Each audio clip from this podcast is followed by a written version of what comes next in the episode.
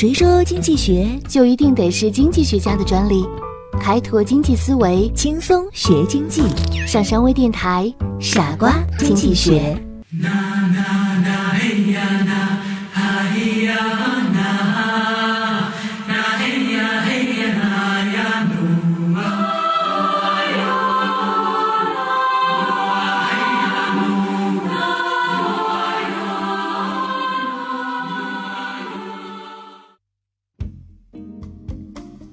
有一头驴，非常的饥饿，眼看就要饿死了，到处找吃的。终于，天下不负有心驴，在前面发现了两堆稻草。这头驴非常开心的跑了过去，但是走到跟前儿的时候却犯难了。为什么呢？因为这两堆草同样的鲜嫩，而这头驴不知道应该先吃哪一堆。他开始犹豫不决，在两堆草之间不断的徘徊，一直在思考，究竟应该吃哪一堆呢？想来想去，因为不知道如何做选择，最终这头驴饿死了。由此看来，做出选择其实并不是一件非常容易的事情。就像鱼和熊掌不能兼得的时候，你选择了吃鱼，那么就不能吃熊掌了。而你没有吃的这个熊掌意味着什么呢？这个就是我们今天要说的经济学里边的机会成本。也就是说，熊掌就是选择吃鱼的机会成本。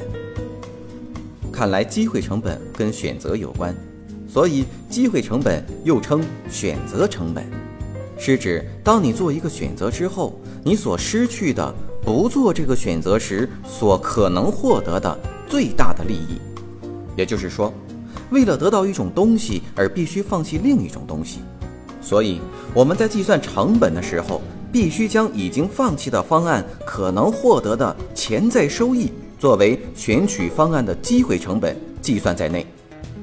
这也就是我们中国的一句古话：“有得必有失。”那么应该怎样来计算这一部分成本呢？我们先来看这样一个小案例。比如，一个农民有一块土地，他可以用来种小麦、蔬菜、养猪。假设这块地种小麦的成本是一百元，种蔬菜的成本是一百五十元。如果养猪的话，将会收益两百元。如果农民拿这块地用来种蔬菜了，相应的他就没有办法去种小麦或者养猪。那么，他种蔬菜的成本是多少呢？是一百五十吗？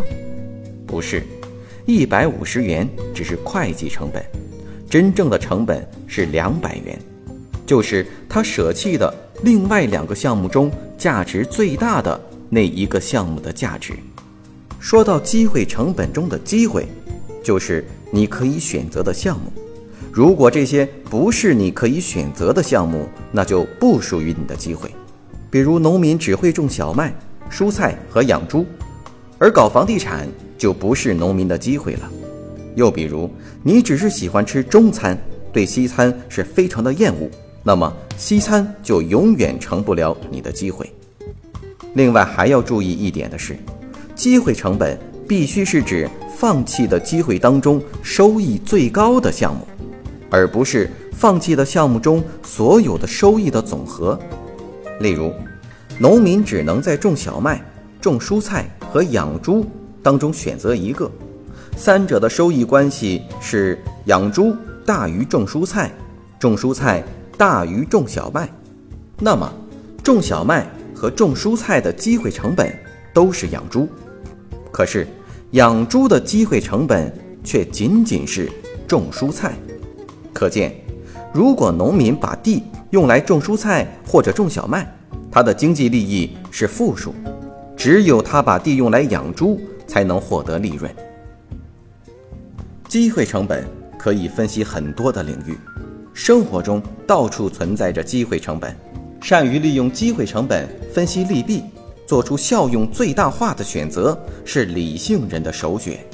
你了解了吗？欢迎收听今天的傻瓜经济学。我是上山，我们下期节目再见。